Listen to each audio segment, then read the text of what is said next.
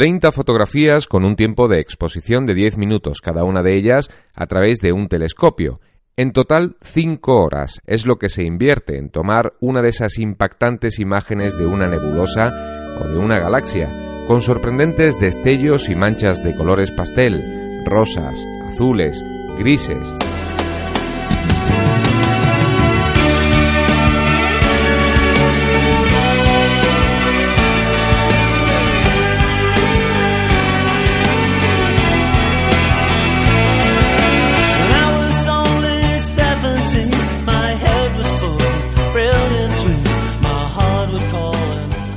Pero de las 5 horas de telescopio solo se obtiene una imagen oscura, en la que apenas se aprecian siquiera los objetos celestes, y llena de ruido además. Hasta obtener la imagen definitiva pasan otras muchas horas, en este caso de edición digital, por ejemplo en PixInsight, algo parecido a un Photoshop del universo desarrollado por una empresa española.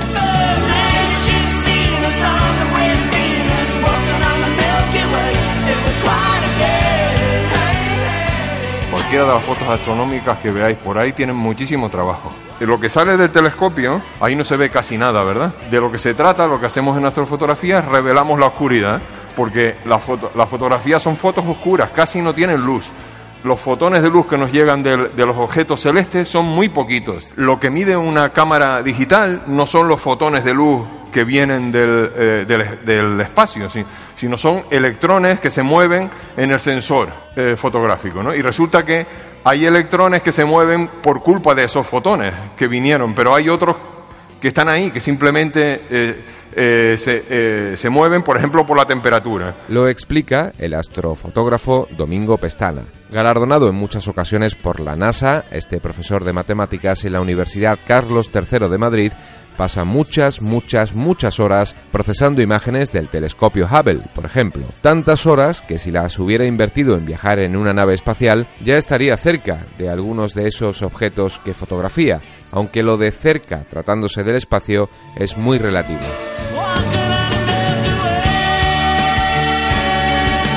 Precisamente la distancia a la que se encuentran constelaciones, galaxias y nebulosas es precisamente lo que complica técnicamente, lógicamente, la edición de las fotos. Ese es el motivo de hacer 30 fotos, para poder eliminar el ruido, que es la señal falsa, lo que no está en el objeto celeste. ¿no? En la fotografía va a haber señal verdadera y señal falsa. Entonces, para poder eliminar esa señal falsa, se hacen tomas que se llaman darks, son tomas oscuras, eh, a la misma temperatura del sensor. Pues eso es lo que vamos haciendo, poco a poco ir revelando, porque el hecho de que sean fotos sin luz hace que como no tengas cuidado, la foto se te estropea rápidamente. Entonces hay que ir muy poquito a poco.